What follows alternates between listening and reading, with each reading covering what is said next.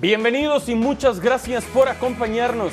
Nosotros somos Mario Carrillo, Barack Feber y Sergio Dip y esto es Fuera de Juego. Un gusto de verdad que nos acompañen. Mario, ¿cómo te va? ¿Todo en orden? Un gusto, todo en orden y contento por la jornada internacional y nacional. Exacto. Barack, ¿cómo estás? ¿Cómo va todo? Bien, bien, sal muy bien, saludos Sergio Mario, después de una jornada que, que nos deja con ganas de más, pero tendremos que esperar eh, un par de semanas antes de que venga el clásico. Así es, fecha FIFA, fecha FIFA, Barack. Mientras observamos las imágenes, ¿qué es lo que más destacarías del Real Madrid contra el Osasuna, Barack, y por qué? La facilidad con la que ganó eh, sería lo, primero. lo obvio sería que otra vez Jude Bellingham, que ya pare, no, es increíble, ahora de dos en dos. Eh, pero la facilidad con la que el Real Madrid resuelve el trámite, pocas veces eh, vemos un Madrid tan contundente y tan dominante, sobre todo de principio a fin. Este equipo que suele ganar, no es sorpresa que haya ganado, ni siquiera es sorpresa que haya ganado de manera tan rotunda 4 a 0, aunque es excepcional en esta temporada, ¿no? No, no se han dado mucho las goleadas. Exacto. Pero el manejo del partido de principio a fin, siendo el único equipo en la cancha, es algo que se ve poco y, esta vez se vio. Doblete de Bellingham al minuto 9, marcó el primero, más adelante al 54. ¿Qué te ha parecido lo de Bellingham, Mario, con el Real Madrid y por qué? Todo el Real Madrid, pero lo más importante, Barack Sergio, es cómo los dos laterales, Carvajal, Mendy, Vinicius, sujetan a sus dos laterales. Ah. Eh, el centro delantero, José Lu, sostiene a los dos centrales. Ese espacio, en este momento, tanto Valverde como Bellingham lo han ocupado. La prueba está en que Carvajal, en el primer gol, es el que se la cede a Bellingham. Carvajal es lo que hay. Así está jugando en Madrid. Ok, ¿y te gusta que estén jugando así? Es que te repito, son los jugadores que tiene y los espacios el Madrid los tiene que buscar con los jugadores como Carvajal de lateral derecho, que sea el que sostenga a los defensas de ese lado para que entre Valverde y Bellingham, o esta pared, por ejemplo, ese espacio de Valverde que se la da Bellingham de primera intención, son los dos volantes que están generando. Eso solamente lo puede hacer el Madrid con un estratega como Ancelotti. Ok, entonces, tras estos dos de Bellingham, Barak, marcaría Vinicius al 65 y José Lu al 70. Mientras los vemos, ¿a ti qué te parece lo de Ancelotti y Barak en eh, su temporada de despedida por ahora? Bueno, es una prueba que va a ser definitiva en contra del Barcelona, ¿no? Porque podemos separar este Real Madrid y las sensaciones que nos ha dejado eh, respecto a lo que fue contra el Atlético de Madrid, ¿no? E, ese fue el punto más bajo de la temporada y todavía está muy reciente. Entonces, ahora lo que parece alegría, vemos la felicidad con la que Camavinga y, Vinicius celebran ese gol, la, madurez del equipo, los buenos resultados en general, pues si no se ven respaldados por parte del equipo y Ancelotti con una victoria en contra del Barcelona, o al menos una no derrota, entonces eh, se irá de poco todo esto, ¿no? Si, si, al final se eclipsa por la derrota contra el Atlético de Madrid, esa ya está, no se puede hacer nada, pero sí que se puede ver recrudecida si el Real Madrid pierde en contra del Barcelona. Eso es cierto. Entonces, 4 por 0 terminó ese encuentro el eh, sábado en el Bernabéu. Vamos a los números de Bellingham, si les parece, para poner en contexto y a la vez en pantalla y sobre la mesa lo que está haciendo ahora mismo tras este doblete. ¿Qué tanto te gusta, Mario? Porque yo sé que este es tu tipo de futbolista, ¿no? Jude Bellingham. ¿No te parece que pisa el área, que tiene gol, etcétera? Sí, es lo más parecido que vi de Zidane.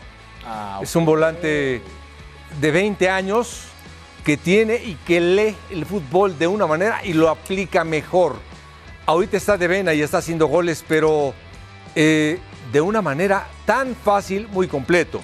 Por abajo, cabecea, de media chilena, eh, tiene todo. Esa me gusta, Mario. Lo más parecido a Zidane, Barak. ¿Qué te parece lo de Mario? A mí me ha encantado porque nos da tema. Ya, ya se lo había oído, ya se lo había oído, por eso, por eso no me caí de la silla. Este, ya, se lo había oído. Pero a ver, y, entiendo en parte, ¿no? Es, porque, porque claro, lo, no, lo primero que, podemos hacer ante una de estas comparaciones es decir las diferencias, ¿no? La, elegancia de Zidane jamás va a estar al alcance de, de Jude Bellingham y eso lo sabe Mario, no, no, no se lo tengo que comentar. Eh, pero él se refiere más a, lo que acaba de decir, ese impacto que tiene a nivel ofensivo, esa inteligencia, esa rapidez, eh, no con las piernas, que además Jude Bellingham es una versión 2023 sí que la tiene y, por ahí Zidane no era un jugador lento, pero no, era, no tenía ese cambio de ritmo que, que, sí tiene Bellingham, pero sobre todo la rapidez, mental, ¿no? la, capacidad de, entender el fútbol y, casi por instinto saber qué procede a hacer en cada ocasión de gol. Agregaría a Jude Bellingham la capacidad que tiene para recuperar pelotas que no tenía mm. Zinedine Zidane a ese nivel, porque además es recuperador. Quizás en el Real Madrid esta faceta eh, no ha sido necesaria que, la muestre, porque está jugando prácticamente, quito el prácticamente, está jugando de segundo delantero, Ancelotti sacando provecho de, la racha goleadora de un futbolista que nunca fue delantero, pero que es tan bueno que te puede jugar en la base de la jugada como medio defensivo como medio, este, como media punta, como está jugando en el Real Madrid casi como segunda punta, o como futbolista de, dos áreas. Entonces es un jugador sumamente completo y sí entiendo que, dentro de un fútbol eh, maravilloso en el que no hay dos jugadores idénticos, pues sí hay cosas que, que tenía Zidane y que tiene Bellingham. Buena. Aprueba Barak entonces. Fíjate que para la aprobación de Barak. No, no, no es fácil. No, es fácil. Por eso digo. Y aparte no es fácil sacarle una sonrisa.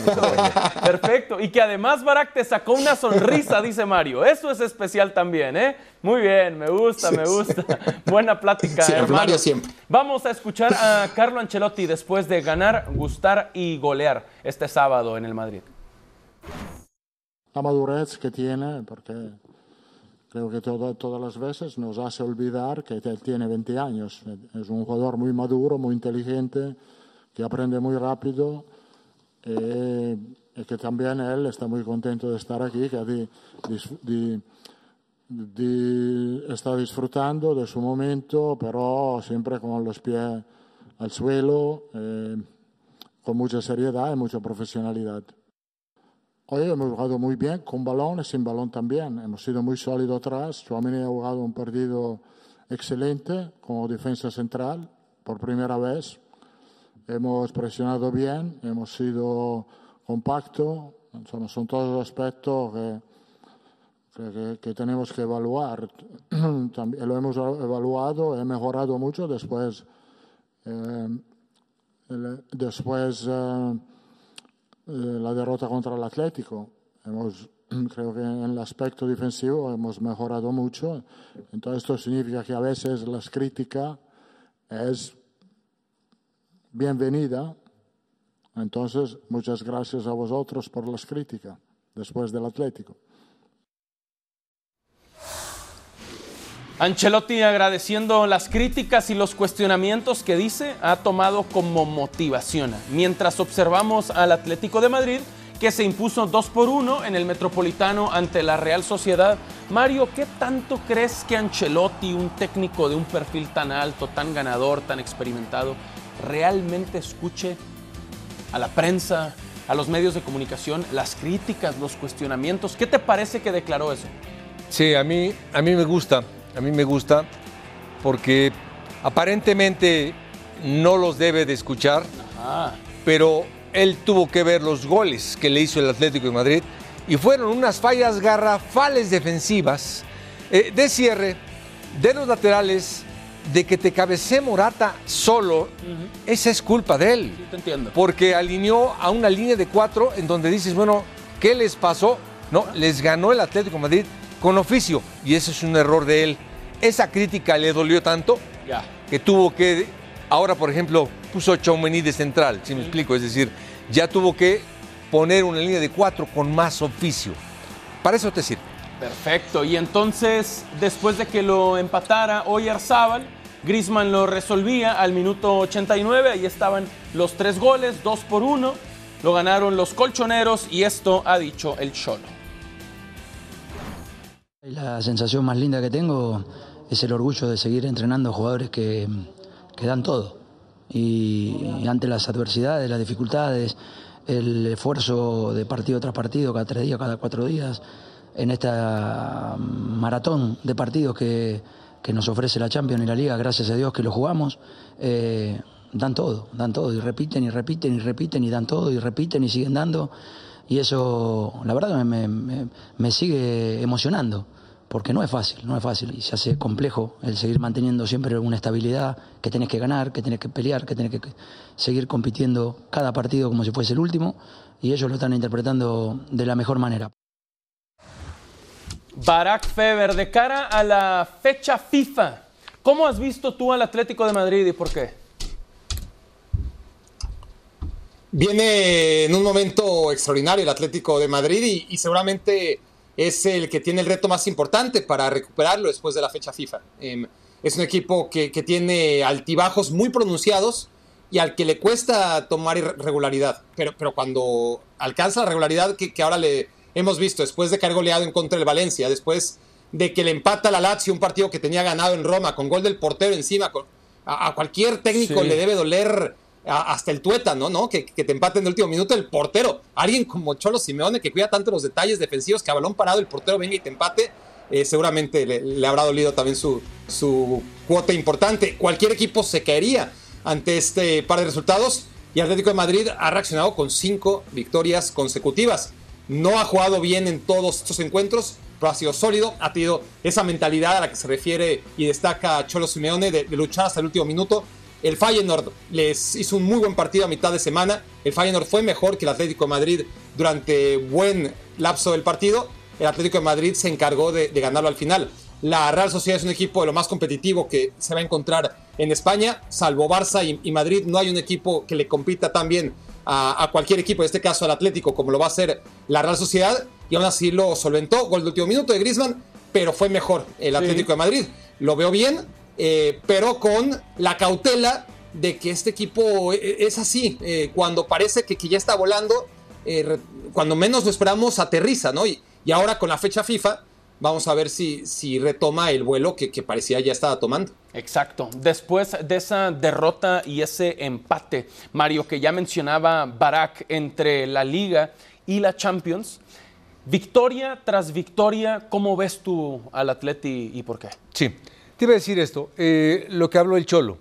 Cuando tú tienes un equipo de fútbol donde tienes técnicamente muy buenos jugadores, defensivamente muy buenos defensas, uh -huh. y aparte tienes el alma y el hambre por el desgaste, la conquista y el ganar, pues es el sueño de todo entrenador. Sí. Por eso el Cholo ha cambiado a Joao Félix, sí. eh, ya se le fueron los jugadores que no corren, ya cambió a este y está renovando y renovando y renovando. Eh, hay muchos equipos que dicen, no, pues estamos en formación, no, están buscando jugadores técnicamente muy buenos, defensivamente muy buenos y que tengan alma de equipo chico, es decir, ya. que quieran ganar siempre. Que se la partan. Ese es el ideal de cualquier entrenador en el mundo. Sí, te entiendo, y además los equipos de Simeone tienen ese sello. Es correcto. Y no hay duda de ello. El Barça no pudo ganar, venimos de victoria muy cómoda, contundente del Real Madrid de lo que hizo el Atleti sobre la hora, es cierto, contra la Real Sociedad. Y el Barça y su 2 por 2 ante el Granada. Barak, ¿qué es lo que destacarías de lo del Estadio Nuevo Los Cármenes y por qué? La capacidad que tiene el Barcelona de, luchar y de a falta de, de, fútbol y de referentes, porque, porque el equipo estaba abajo 2 a 0. Primera jugada, literalmente. Sí. Saque inicial, pierde el balón Gaby y, y la anotan 0 a 1. Eh, Granada se encuentra una segunda oportunidad, 2 a 0. No apabulló el, el Barcelona, hizo lo justo para meter el 2-1, el 2-2, inclusive el 3-2, que, que, no sube al marcador. Lo hace sin futbolistas determinantes, sin sus mejores futbolistas directamente, sin Lewandowski, sin Pedri, sin Frenkie de Jong. Eh, alguno agregará también sin Rafinha, pero, pero tiene la lucha, ¿no? E, esa lucha de saberse re, re, recuperar. ¿no? Entonces sí, son dos puntos que pierde, sin duda sí. esa es la primera lectura, pero la segunda lectura es que pudo ser mucho peor. El, el, el Barcelona muestra más carácter que, que, fútbol. Es cierto. Podríamos decir también, Mario, que recuperaron un punto. Perdían 2 por 0 con esos tantos de Zaragoza, recién arrancado el encuentro, y luego el golazo de parte externa al minuto 30. Vendrían Yamal y Sergi Roberto ya a 5 del final. Mario, ¿qué te pareció a ti y por qué? Bueno, primero, destacar lo de Brian Zaragoza. Uh -huh. Este chico por la derecha y por la izquierda hace estragos. Lo que le hizo, lo que le hizo a Conde, ahí lo desgarró sí. en ese quiebre. Sí, sí, Después, la recuperación de la pelota, la pierde Gaby de espaldas. Ellos recuperan y contraatacan. Este equipo es el mejor conjunto, uno de los mejores, junto con Girona. pero eh, lo que tiene este equipo técnicamente, mira nada más, por ejemplo, Araujo de centro delantero, fallando un gol de centro delantero. Ese es lo que le ha valido por hoy el carácter que tiene este Barcelona para empatar. Claro. Dos por dos, definitivo, Barak. ¿Qué te pareció el planteamiento de Xavi y cómo regresaron en el juego? Bueno, va- va- vas perdiendo 1-0 ya de inicio, ¿no? Eh, literalmente Exacto. de inicio. Eso no trastoca tus planes. Eres un equipo que, que- que debe ser superior a, a un cuadro como el Granada. No tienes las herramientas que quisieras. Te salva el poste en alguna ocasión. Marc-André Ter Stegen no anda bien tampoco. Bueno, en dos ocasiones eh, le salva el poste a- al Barcelona. Eh, Marc-André Ter Stegen también tiene que ver en, en el primer gol más allá de la pérdida de, de Gaby. El planteamiento del Barça es el que repite cada, cada jornada y no tiene para demasiadas variantes tampoco. Me parece ni el técnico ni, ni el equipo. Es, es lo que tienen y tienen que ir perfeccionando a la medida en que se pueda, porque este Barcelona sí que ha tenido puntos mucho más altos, pero estos van de la mano de, de mejores futbolistas de los que pudo alinear en contra de Granada. No es excusa, ¿eh? Eh, el Barcelona, aún con lo que tiene, es mucho más a priori de lo que tiene el Granada. Xavi tiene en el campo muchos más recursos, pero eh, pues todavía no tiene este sello el Barça de que juegue quien juegue, te va a jugar de alguna manera y te va a, garantizar, no un resultado, eso es imposible, pero sí un juego parejo y, y que pueda repetirse semana a semana. Eso es lo que no ha logrado Xavi todavía. Seguro. Entonces, por ahora el eh, Barcelona rescató el empate como ya lo mencionábamos y Xavi ha dicho esto tras el 2 por 2 definitivo. Escuchemos y lo seguimos platicando. Prácticamente no sé qué posesión habremos tenido, pero lo hemos dominado totalmente. Hemos generado ocasiones, creo que hemos merecido más, pero por errores nuestros está claro, ¿no? No podemos eh, salir al campo de esa manera, ¿no? Habíamos hablado de que ellos son agresivos, de que saltaban a la presión, que los pivotes saltaban y que prácticamente a los 30 segundos ya vas perdiendo 1-0, ¿no? Luego en una transición, que ellos sí que lo hacen bien, que buscan a Brian, que es rápido, y ahí hemos encajado el 2-0, y ahí a remar a remar, pero a partir de ahí creo que el equipo ha, tenido calma, ha tenido paciencia, ha dominado, eh, lo ha entendido bien, lo que requería el partido, hemos cambiado un poco el sistema en la segunda parte y nos ha ido bien y creo que al final hemos merecido la victoria, pero nos llevamos un punto que para nosotros es, es insuficiente. Esto que mm, vale la pena repasar con calma. El Barcelona permite su décimo gol tras nueve juegos de temporada.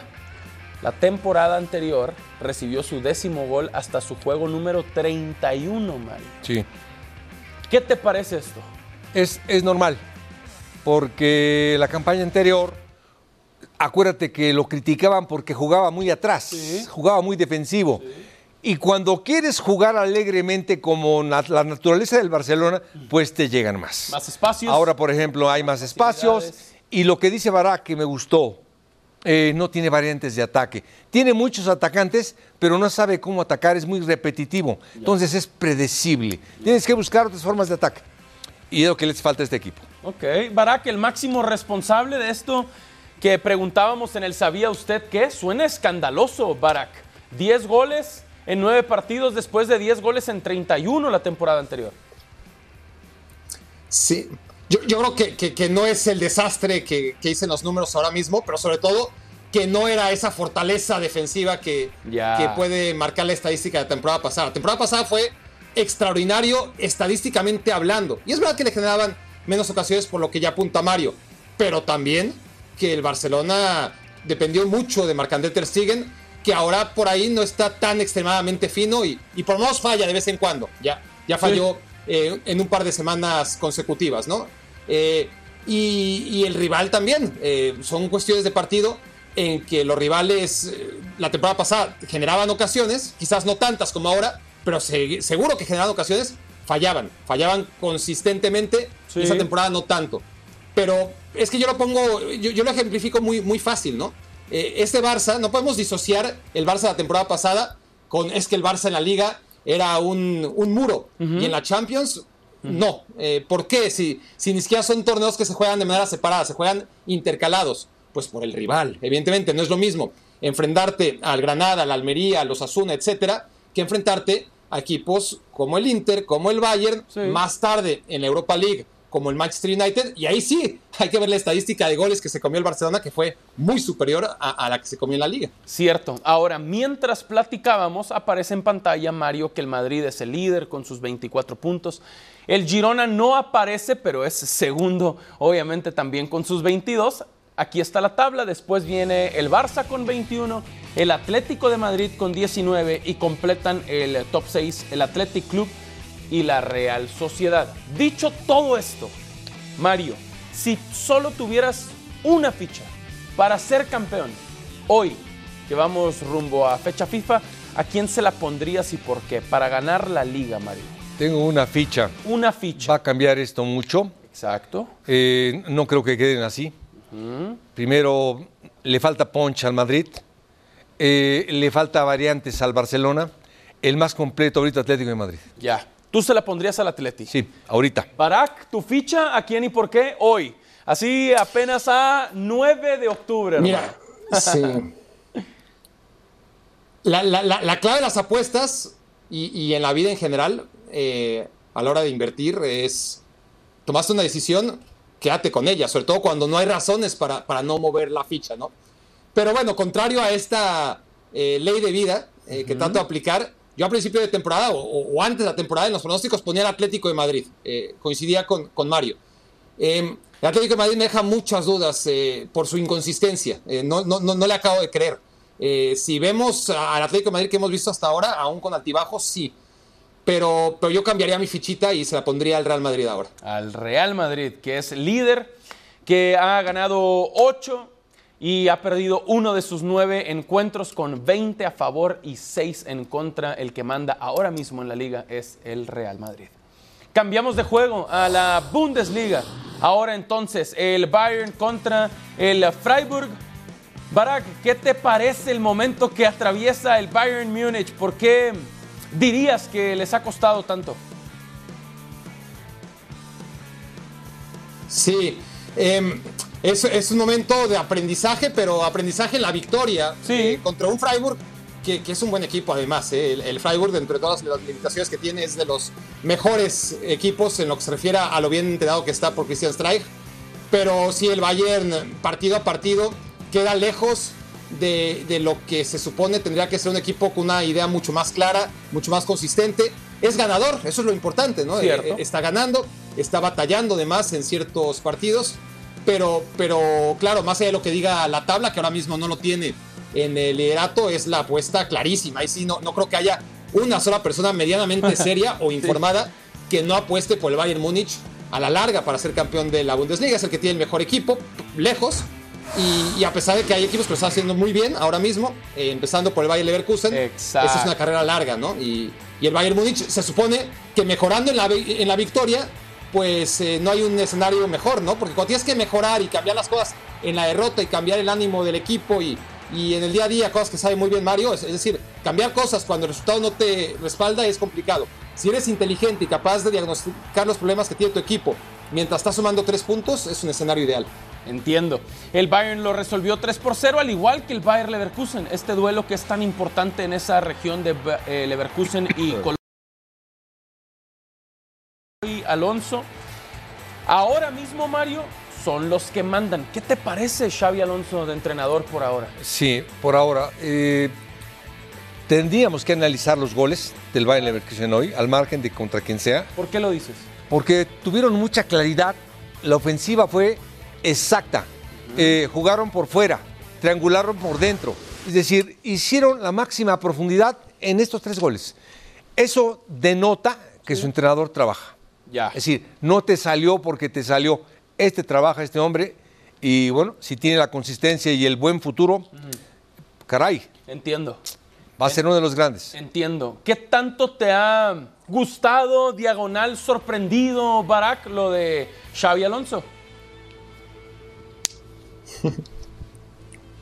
Las dos cosas, pero me ha gustado más de lo que me ha sorprendido porque Claro. ya avisó, ¿no? Es decir, este, no, no nos agarró desprevenidos la irrupción de, de Xavi Alonso. Desde que era futbolista, eh, la gente que estaba a su alrededor lo, lo decía y lo comentaba, y uno como espectador lo podía percibir.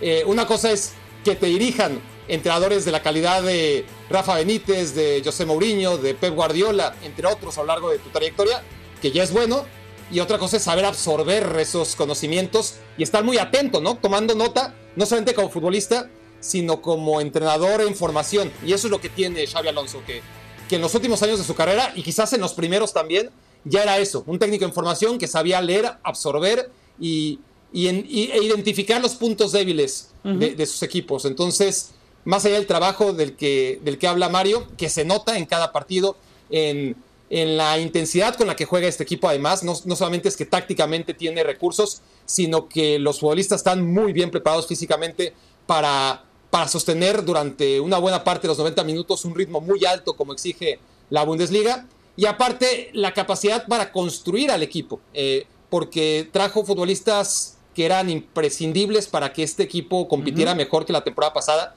en la que llegó como relevo. Un lateral izquierdo profundo como Grimaldo, un futbolista en medio campo con la experiencia de Granit Xhaka, un delantero como está haciendo Bonifaz, a pesar de que en Suiza eh, no hizo tantos goles y, y uno piensa, bueno, si, si, en Suiza no los hizo, ¿por qué los va a hacer en la Bundesliga? Pues, pues los está haciendo de la mano de, de un arquitecto de equipos como es Xavi Alonso. Ya, pero Barak, ¿crees que se va a caer el Bayern Leverkusen o solo te refieres a que el Bayern sí, va a encontrar sí, el camino y va a ganar sí. la Bundesliga? Van a pasar las dos cosas, eso okay. sería lo, lo, natural. Ojalá me equivoque, soy el primero en la fila, eh, deseando que, que, que, que, me equivoque, pero hemos visto demasiado eh, para no pensar que a la larga este Bayern Leverkusen se va a cansar. Eh, le, le, le, exige mucho Xavi Alonso, eh, no es un equipo que tenga tanta profundidad, no tiene tantos elementos como para sostener por ahí de los meses en donde las piernas empiezan ya a, a resentirse, diciembre, enero, febrero, ya ni hablar de, de, de, marzo y abril. Y el Bayern sí, el Bayern tiene recursos, el Bayern tiene experiencia, el Bayern tiene un mejor plantel y sobre todo recursos para sustituir a aquellos jugadores que eventualmente se van a ir lesionando en los dos equipos. Entonces, eh, mi lectura, más allá de lo que estamos viendo de Xavi Alonso, lo que he visto yo en el Bayern Leverkusen en otros momentos, dirigido por otros técnicos buenos, quizás no tan buenos como Xavi Alonso, pues le pasó con Peter Boss, le pasó con sí. Le pasó con Roger Schmidt. Eh, primeras vueltas muy buenas, uh -huh. pero, pero no es como en México. Aquí no es torneos cortos que, que juegas 17 jornadas y ya está. Eh, 34 son complicadas. De acuerdo. Mario, entonces Barak le pone su ficha a ser campeón al Bayern Múnich. ¿Tú? Sí, yo también. También. Sí. No al Bayern No sé por qué coincidí. Ok, está no bien. No sé por qué coincidí, pero tiene los mejores jugadores. Tiene lo de Harry Kane, que es fantástico. Sí. Tiene jugadores por fuera. Es muy completo uh -huh. eh, y lo veo muy consistente. Ya está. Entonces, Ahora hablemos, Barak, para cerrar, de qué le pasa a los campeones y por qué no son ni líderes ni sublíderes ahora mismo.